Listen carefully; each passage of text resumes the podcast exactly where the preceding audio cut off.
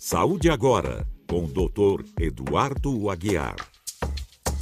A medicina é uma ciência de incerteza e uma arte de probabilidade. Essa frase é de William Osler, médico canadense, considerado por muitos o pai da medicina moderna. Viveu no século XIX sempre pensando à frente com ideias ainda atuais. Até recentemente, quando uma mãe dava à luz a gêmeos, os pediatras orientavam a amamentação com o peito apenas para uma das crianças. Para a outra, a indicação era leite em pó com suplementação.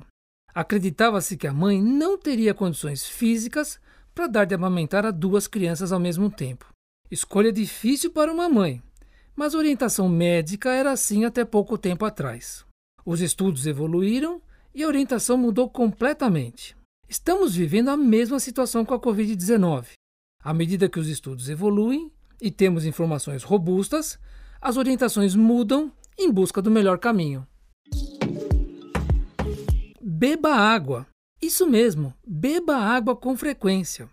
A umidade pode estar baixa, a temperatura pode estar alta, e neste cenário perdemos muita água pela respiração e transpiração. Precisamos repor. São oito copos ou um litro e meio d'água por dia. Como saber se é o suficiente? Basta olhar a cor da urina. Quanto mais amarela e concentrada, significa que está bebendo pouca água e seus rins estão sofrendo para filtrar o sangue mais concentrado. Se a urina estiver clara, significa boa hidratação. Cuidado para não exagerar ingerindo muita água, podendo gerar um desequilíbrio orgânico. A falta ou excesso não é um bom caminho. O equilíbrio é que é saudável. A belíssima obra do compositor italiano Antonio Vivaldi, intitulada As Quatro Estações, tem início pelo concerto número 1 para violino em Mi maior, opus 8, Primavera. É exatamente na primavera quando chegam as flores e a sua exuberância, que pode ocorrer problemas de saúde bem específicos. Alergia a pó, pólen e poluição são frequentes nessa época. Como forma de prevenção, lave frequentemente as mãos, beba mais água que de rotina, evite aglomerações, mantenha o ambiente limpo e arejado com janelas abertas. A entrada do sol sempre é bem-vinda, eliminando fungos e ácaros. Ao retirar roupas do fundo do armário, deve-se lavar antes de usá-las. Fique atento à conjuntivite, pois é altamente contagiosa. Esta será outra primavera em tempos de Covid, e vamos manter as esperanças, deixando a beleza das flores dominar o ambiente. A lesão por esforço repetitivo, também conhecida como tendinite, é um problema frequente entre guitarristas, bateristas, baixistas, violinistas e outros músicos. A lesão ocorre por inflamação nos tendões devido ao uso intenso e contínuo. Existem formas de prevenir por meio de exercício de alongamento das mãos, dedos, braços, ombros e costas, sempre antes de tocar. A cada hora de ensaio, descanse por 10 minutos e depois prossiga. A boa postura é fundamental.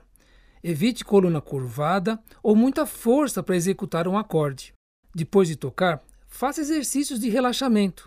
Se além de tocar você ainda trabalha com computador, a atenção deve ser redobrada. Caso tenha desconforto nas mãos, não se automedique.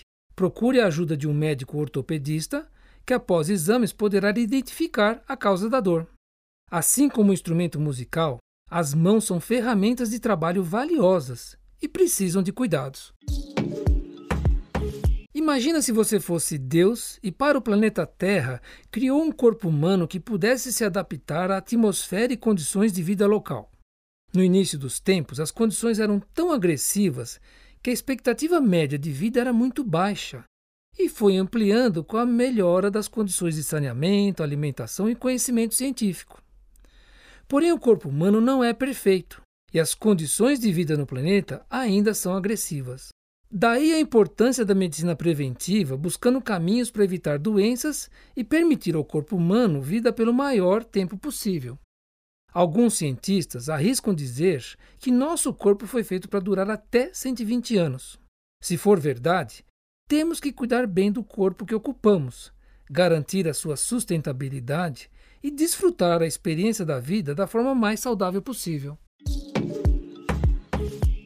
Saúde agora, com o Dr. Eduardo Aguiar.